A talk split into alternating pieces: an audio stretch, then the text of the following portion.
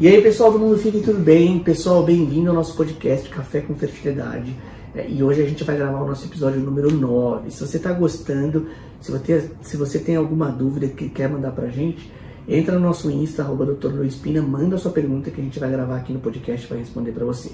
Beleza? Então vamos para a pergunta da paciente. Boa tarde. Então, a minha dúvida é a seguinte: é, fazendo a fertilização, fazendo transferência de dois embriões. É, dependendo do valor do, do beta quantitativo, é possível saber se a gestação é gemelar ou não? Legal, Ellen, obrigado pela pergunta. É muito interessante, ela se dá para a gente notar aqui que a paciente já é, andou algumas coisas no tratamento, né? Então, se você não conhece o tratamento, se você não sabe o que é fertilização in vitro, número de embriões, dá uma pausa aqui no nosso, nesse episódio, entra no nosso canal, assiste alguns vídeos e aí depois volta para cá. Então, qual que é a pergunta dela? Então, basicamente, quando você escolhe, quando você faz tratamento, você pode escolher o número de embriões que você vai transferir.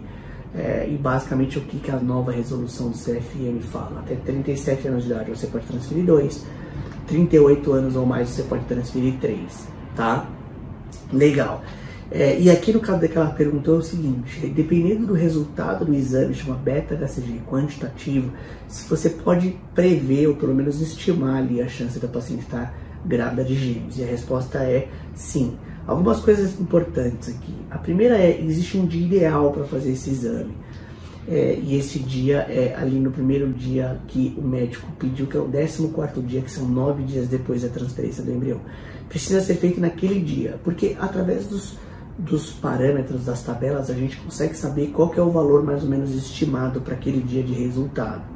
Se o resultado vem bem acima do valor esperado, existe uma chance maior de ter mais de uma gestação. Por quê? Porque cada gestação produz um pouco do seu beta-HCG e aí o resultado realmente do beta-HCG pode aumentar. Muitas vezes você pode ter um resultado mais alto e quando você vai fazer ultrassom, você não olha, você não vê duas gestações por que, que isso acontece? Porque provavelmente uma das gestações começou a implantar, começou a gerar gestação ali beta-HCG e não foi para frente. A gente chama isso do sêmen, do, do, do, da síndrome do gêmeo desaparecido. Então é possível que você tenha um resultado de beta-HCG alto e que mesmo assim não desenvolva uma gestação gemelar. Então, respondendo a sua pergunta, sim, é possível, a gente tem uma boa estimativa, muitas vezes não dá certo. Para confirmar, você ainda vai precisar do ultrassom.